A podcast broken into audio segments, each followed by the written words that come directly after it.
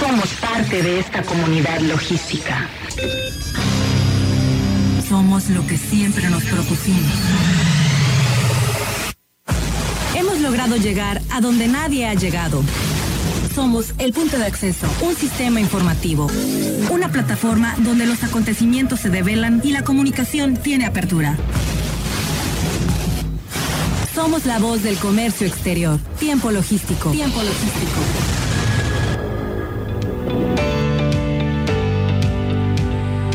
¿Qué tal amigos? Bienvenidos una vez más a Tiempo Logístico, la voz del comercio exterior. Siempre para nosotros es un honor presentar, conducir y proyectar este programa, el primer programa en todo el país en hablar de toda esta materia, el comercio exterior, la logística, el transporte, las aduanas, los puertos. Bueno, pues 17 años este año se cumplen eh, de estar transmitiendo todas estas eh, materias con los especialistas, por supuesto, que nos respaldan a nivel nacional para poder compartir toda esa experiencia, toda su expertise que tienen en este, en este mundo tan grande y tan apasionante que todos los que nos siguen se enfocan a toda esta materia. Y bueno, eh, antes de iniciar y de presentar los tres segmentos y quienes colaboran, yo quiero mandar un saludo por parte del maestro Omar Arechiga de Alba, que por asuntos laborales el día de hoy no va a estar con nosotros, pero es como si estuviera aquí. La esencia también está. Y bueno, eh, vamos a platicar en este tercer y último segmento eh, del programa. Vamos a hablar de un análisis del cambio eh, se daría, sí se daría en las aduanas del personal eh, normal por los militares. Esto va a ser pues, evidentemente por alguien que tenga experiencia dentro del gremio y bueno, la maestra Georgina Estrada Aguirre eh, actualmente es la presidenta de la AMA, ella es quien nos va a presentar este tema. En el segundo segmento vamos a platicar de lo bueno y lo malo de las certificaciones, programas de fomentos, decretos de estímulos al comercio exterior con el maestro Daniel Cabrera Hernández, el socio de ITC International Task Consulting SC. Y bueno, en este primer eh, segmento vamos a hablar de los programas de fomento a la exportación y la producción nacional. Es un tema bien interesante, una persona que le apasiona el comercio exterior, que vive el comercio exterior las 24 horas del día, está en otra ciudad en donde también el comercio exterior circula por las venas de la ciudad. Eh, estamos hablando de la ciudad de Veracruz, ciudad y puerto de Veracruz. Y desde allá nos contacta el maestro José Aristides Rodríguez González, a quien le damos la más cordial bienvenida. Mi querido amigo, maestro, bienvenido a Tiempo Logístico nuevamente. ¿Cómo estás? Parece ser, eh, Pepe, probablemente tú no, tú sí me escuchas, pero yo no te estaba escuchando. Permíteme, ahorita creo que están haciendo aquí un ajuste, pero eh, eh, quiero saber si ya nos puede estar escuchando. Pepe, ¿tú me escuchas?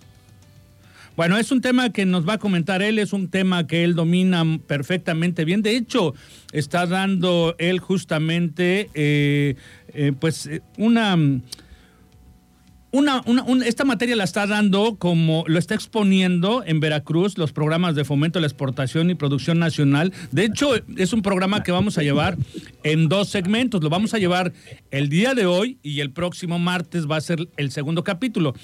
Mi querido Pepe, bienvenido a Tiempo Logístico. Muchas gracias. Te saludo a ti y saludo a la esencia del maestro Arechiga, como bien acabas de decir, en su ausencia. Muchas gracias. Eh, y al equipo, a José Bernardo.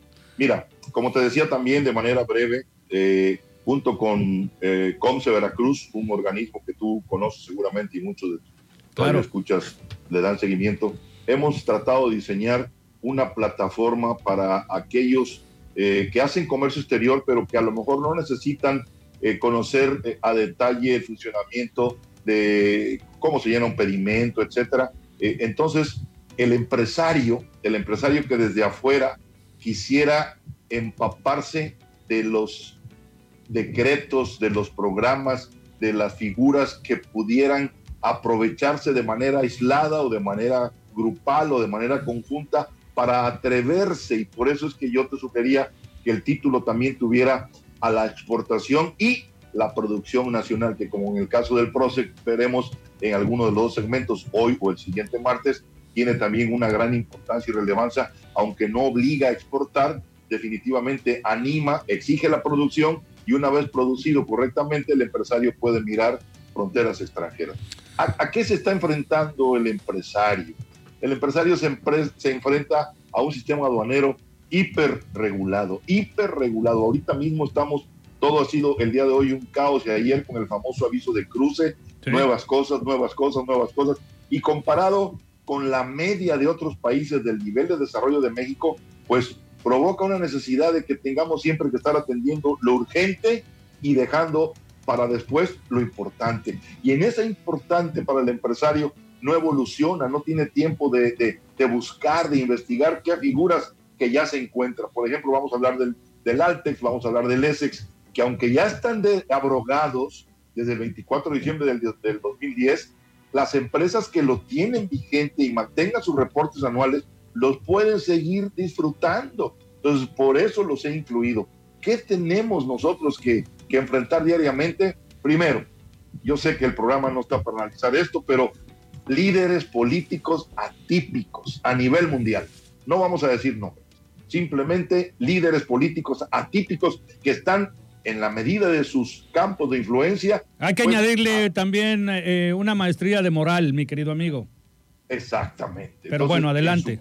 En, esos campos de influencia de estos líderes atípicos hay impactos, repercusiones de sus conductas y de sus políticas internacionales, sobre todo en el comercio exterior. La volatilidad del mercado cambiario, las asociaciones entre países o regiones económicas que nos obligan también a buscar a los amigos. Tenemos 14 tratados internacionales, hay que sacarles provecho. Productos altamente competitivos que a veces cuando los comparamos con los que hacemos en México nos desmoraliza. ¿Y qué podemos hacer? Barreras arancelarias y no arancelarias inesperadas como las que probablemente lleguen como consecuencia de estos desacuerdos con el TEMEC que se están demandando actualmente. ¿Qué podemos hacer? Este semestre tuvimos una balanza comercial deficitaria de 3.957 millones de dólares, lo cual ya habíamos logrado equilibrar. Claro, el efecto de la pandemia, otras cosas que hay que, que, hay que sumar como, un, como una especie de paliativo para no cargar todo al tema de la política gubernamental. ¿Cómo puede México enfrentar estos retos, esta nueva realidad ante lo complejo del comercio internacional y nuestro sistema hiperregulado en nuestra competencia con otros países? Bueno, no perder de vista la posición geográfica privilegiada. Después de la Pangea o después de los acomodos y después de la era mesozoica, México queda en un punto del mundo geográficamente hablando que es ideal. Si a cualquier país más desarrollado le, le, dieran a elegir a dónde quieres que en el, eh, que en el, en el planiferio te pudiéramos colocar, de seguro que eligen México. Veámoslo, hagamos una imaginación el punto geográfico que tiene arriba a un par de superpotencias en Norteamérica, al sur un Centroamérica con todo ese potencial de consumo y luego Sudamérica con todo ese tipo también de potencial. Al oriente, toda clase de países detonando su desarrollo. Y al occidente, pues tenemos también la Europa, la de la que llegó tantas cosas. Entonces, somos el ombligo del mundo, quieranlo o no, nuestros principales eh, rivales comerciales. Hay que aprovechar esa posición geográfica privilegiada, hay que aprovechar que tenemos esos 14 tratados, que seguimos creciendo con, en, tratados, eh, por ejemplo, con el de Israel, con el de Japón, hay que los que hay que sacarle provecho, que con Corea, que no es nuestro socio individual. perdóname por interrumpirte, amigo, perdóname por interrumpirte, pero también tendríamos que entonces hacer un ejercicio muy fuerte con relación a la facilitación en todos los sectores, porque bueno, pues eso también nos hace que nos limitemos en todos los procesos que tenemos. Sí, e, es algo que, y es, no, es que te dé por tu lado, es que te quiero decir cuáles son los retos del gobierno mexicano para ayudarnos. Adelante. Y el primerito, desregulación del sistema aduanero desregularlo, abrirle válvulas, como bien acaba de decir, de escape que permitan que sin perder el control, el, el, sistema no nos atropelle como lo hace hasta la mañana de, este, de esta jornada. Políticas públicas orientadas a promover estos eh, eh, programas de fomento que existen y que el empresario no tiene tiempo de estudiar porque está, pues, básicamente abrumado con las obligaciones y responsabilidades tanto fiscales como empresariales la evolución de las entidades responsables de la promoción de las exportaciones. Nos quitaron ProMéxico y con eso pues nos debilitaron por completo. Y luego la participación más agresiva durante el desarrollo de ferias internacionales, de lo que me digas. Pero, bien me dijiste amigo, desregular el sistema aduanero mexicano urge. Ahora, a la iniciativa privada, ¿qué le toca? Pues le toca conocer, solicitar, utilizar y obtener el máximo provecho de los programas de apoyo, tanto para producir internamente como para poder exportar. Por eso yo te decía que un, que un segmento iba a ser imposible, ¿verdad? Claro. Es, y no le quiero dejar toda la tarea entonces al gobierno. Es iniciativa, del, es responsabilidad del empresario hacer esto para también apoyarle mayor valor agregado, aportarle a su oferta exportable. Al compararse sus productos, estamos en desventaja. Bueno, entonces, aportarle ese valor agregado, ¿cómo? Estudiando los mercados de destino, viendo cómo mejorar sus ventajas competitivas, reinvertir las utilidades cuando las haya en nuevas tecnologías, en maquinarias, en insumos, en procesos, en productos, es más, en la educación y talento de los propios externos que le lleguen a hacer sus prácticas del personal interno. El empresario mexicano no mira hacia adentro, no promueve el desarrollo y tenemos esas fugas de cerebro tremendas. Entonces, eso hay que hacerlo. Los programas existen, empiezo si tengo tiempo, mi querido Paco, y te hablaría primero del drawback. Muchos importan, pagan su impuesto federal de importación y si le sale, por ejemplo, un cliente en Guatemala, en Nicaragua, en Honduras, por poner un mercado mucho más accesible que el de Estados Unidos y Canadá, a lo mejor eso que importaron y por lo que pagaron impuestos, no se animan a venderlo porque piensan que no van a recuperar ese impuesto. Y al contrario, la figura del drawback es una de las primeras figuras, la más incipiente que dice, ya pagaste, no te preocupes, tienes un año después de haber pagado tu impuesto para exportar ese producto o la parcialidad de esa, de esa operación y hacerme la solicitud de devolución íntegra del IGI dentro de los 90 días siguientes a tu exportación, dentro de ese año de haber importado. Entonces, quien importa sin tener en mente que va a poder vender al exterior y le sale un cliente, lo puede utilizar, quitar el IGI en el precio de venta porque lo va a recuperar, ser competitivo y una vez exportado, solicitar la devolución de su IGI. Es una primera figura que fomenta la exportación sin pretenderlo, pero que puede animar a quien ya está teniendo clientes en el extranjero y pero que ahorita está, le están comprando lo que importa. No importa, véndelo. El impuesto te lo van a devolver. Vamos bien, eh, tengo tiempo. No, adelante, sí, continúa para que nos dé tiempo tanto en este martes como en el siguiente. Adelante. me iría con los otros dos. Estos dos, estas dos figuras o programas son ya programas, como te decía, el 24 de diciembre del 2010 mientras tú y yo juntábamos a la familia para cenar y veíamos si faltaba el hielo o el pan de caja, el Altes y el Essex estaban siendo abrogados. Pero ¿qué pasa? Que quienes están haciendo sus reportes anuales los tienen vigentes y creen que ya no los pueden utilizar. ¿Y en qué consiste? Bueno, el, el Altex, como su nombre lo dice, no su etimología, es una figura de, te reconocen ser altamente exportador y tienes derecho a la devolución de tus IVAs en un plazo que puede ir, a lo mejor en el mejor de los casos, entre, pues, no sé, eh, es que dice la, la, la, figura que va de 20 días a 5, ponle que no te lo devuelvan en 5, que te lo devuelvan en una semana, pero oye, que recuperes tus IVAs en lugar de hasta que al gobierno se le dé la gana o hasta la próxima declaración del IVA a favor lo compenses en cinco días hábiles o seis o siete con un máximo de 20. Entonces, quien tiene un Altex y ha hecho sus reportes, sígalo disfrutando. Lo invito porque son programas que le van a permitir un cash flow a su empresa. Hay, hay IVAs que representan cientos de miles de pesos a favor de la empresa y están ahí detenidos ese flujo de efectivo. Entonces, esa figura existe para el que ya la tiene. No se puede pedir nueva, no podemos permitir que se confundan tus radioescuchas, pero el que la tenga y haya cumplido, explótela. El programa del de, el Essex, un programa a lo mejor romántico, yo diría, porque se trataba de que si tú detectabas que en una, que en una población pequeña, a lo mejor la familia Pérez fabrica salas, pero fabrica ocho salas al mes, y la fabrica y la familia Gómez, que son los vecinos, fabrican cinco al mes. Ya llevamos tres entre dos familias pero uno las hacen verdes, otros las hacen rojas, una las hacen de seis sillas, otros las hacen de ocho sillas, y la familia Rodríguez está enfrente y hace salas y las hace de color café. Y la familia Tobar vive a la vuelta y hace 15 salas de otro. Llega un empresario con visión, reúne a las cuatro familias, suma la producción de todos, les dice, todas las vamos a hacer blancas, todas las vamos a hacer azules, todas van a ser de ocho sillas, esa oferta de consolidación exportable crece y el Banco de Comercio Exterior les va a dar asesoría, les va a dar financiamiento, les va a dar promoción, les va a quitar gastos administrativos en los créditos que les, que les otorguen. Y esas empresas de comercio exterior, si ya lo tienes, porque ya no hay esa figura que hubiera sido maravilloso que continuara en sus dos modalidades, la consolidadora de exportación, cuando es máximo que tienes ya cinco exportadores, o la promotora, cuando más apenas llevas tres familias como las que te mencioné del ejemplo, ¿verdad? Entonces tú como consolidador de esos eh, y como coordinador vas a disfrutar, pero las condiciones que el gobierno te va a poner es saber cómo tratas a ese proveedor. No explotes a los Gómez, no explotes a los Rodríguez, no explotes a los Tobar. Te vas a ganar 100, comparte con ellos cuando menos 60 entre todos.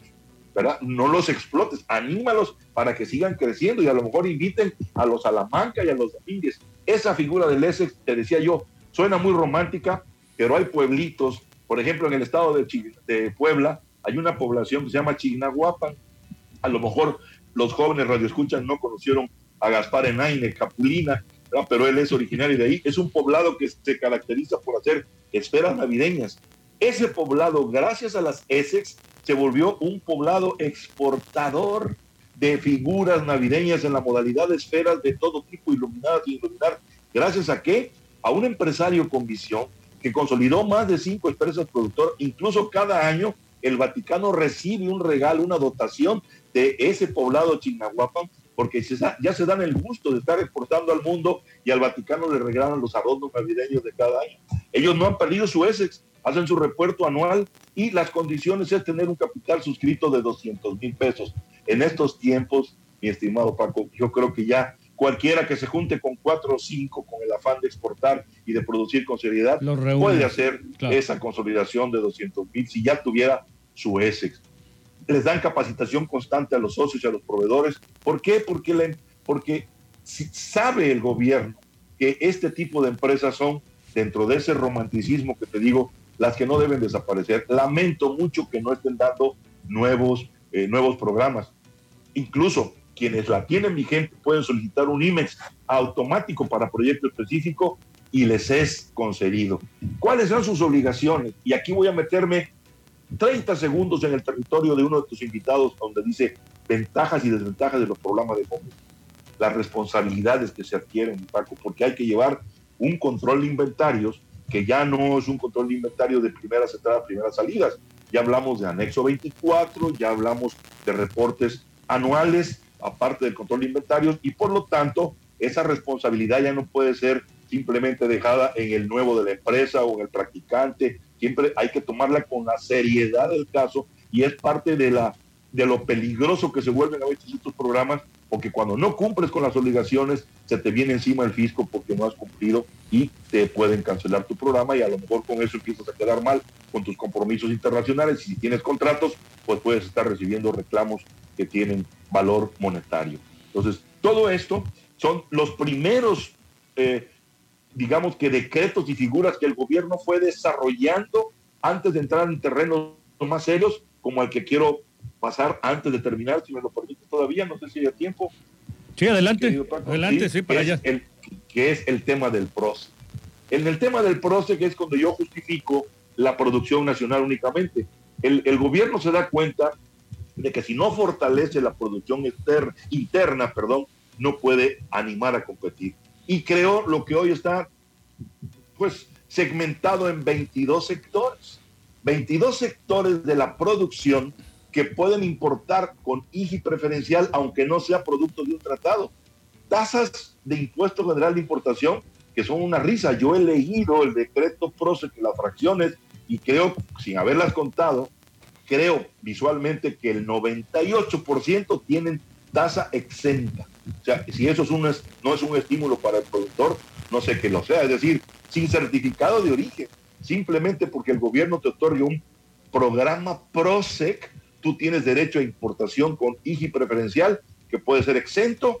He visto que la siguiente tasa que, que más se utiliza en menor cantidad es el 3%, y algunas cuantas del 5%. No veo otras tasas superiores ni inferiores ni múltiples entre ellos. O estás exento, que es la mayoría, o le ponen el 3 o le ponen el 5. Con esto, junto con la famosa regla octava, que ya sabemos es una regla de las que permiten llevar una técnica de clasificación arancelaria ordenada, pero que sirve coloquialmente para decir, mira, cuando tú vas a producir, por ejemplo, una licuadora y tienes que clasificar por separado los bujes, los tornillos hexagonales, los heptagonales, los octagonales, los, eh, las tachuelas, los, los hules de caucho, el vaso, el motor. Oye, a veces te dice el clasificador, el pedimento no ha salido porque es una factura de 15 hojas y cada hoja tiene 40 ítems. No he podido terminar. El gobierno que te dice, pídeme un programa de promoción sectorial mm. que con base en tu regla octava te voy a dejar que clasifiques todo en la familia de la 9802, porque del capítulo 1 al 97 voy a ser específico, abro un 98 para que ahí en una sola fracción, de acuerdo a tu sector de estos 22 sectores, mencionaré alguno, eléctrico, electrónico, chocolates, dulces, siderúrgica, química. Si vas a producir esa licuadora y entrar dentro de ese sector, solamente producemela y usa una sola fracción para los bujes, para los tornillos, para tu vaso, para tu hule, para tu motor. Y esas son facilidades que existen y eso sí lo puedes seguir disfrutando. No está abrogado junto con tu regla octava no sé si me permite llegar hasta aquí y continuar el próximo martes. No, por supuesto. El siguiente martes vamos a dar el segundo capítulo de todo esto. Yo le pido al auditorio que eh, le generó interés al, con este tema que nos está presentando el maestro Aristides, podamos continuar el siguiente martes. Bien agradecido contigo, Pepe, de verdad, siempre cátedras que nos ofreces aquí de comercio exterior en tiempo logístico. Te mando un abrazo grande, al igual que un agradecimiento, amigo. Muchísimas gracias y a todos un saludo. Hasta dentro de ocho días. Buena tarde. Dios mediante, gracias. Bueno, y nosotros nos vamos rápidamente a un corte comercial porque hay que darle eh, paso a los patrocinadores y por supuesto a mi querido amigo, al maestro Daniel Cabrera Hernández, que es el siguiente expositor en este programa. Vamos a un corte, por favor, no le cambie, que está usted en tiempo logístico. Regresamos. Somos la voz del comercio exterior. Tiempo logístico. Tiempo logístico. Permanece con nosotros.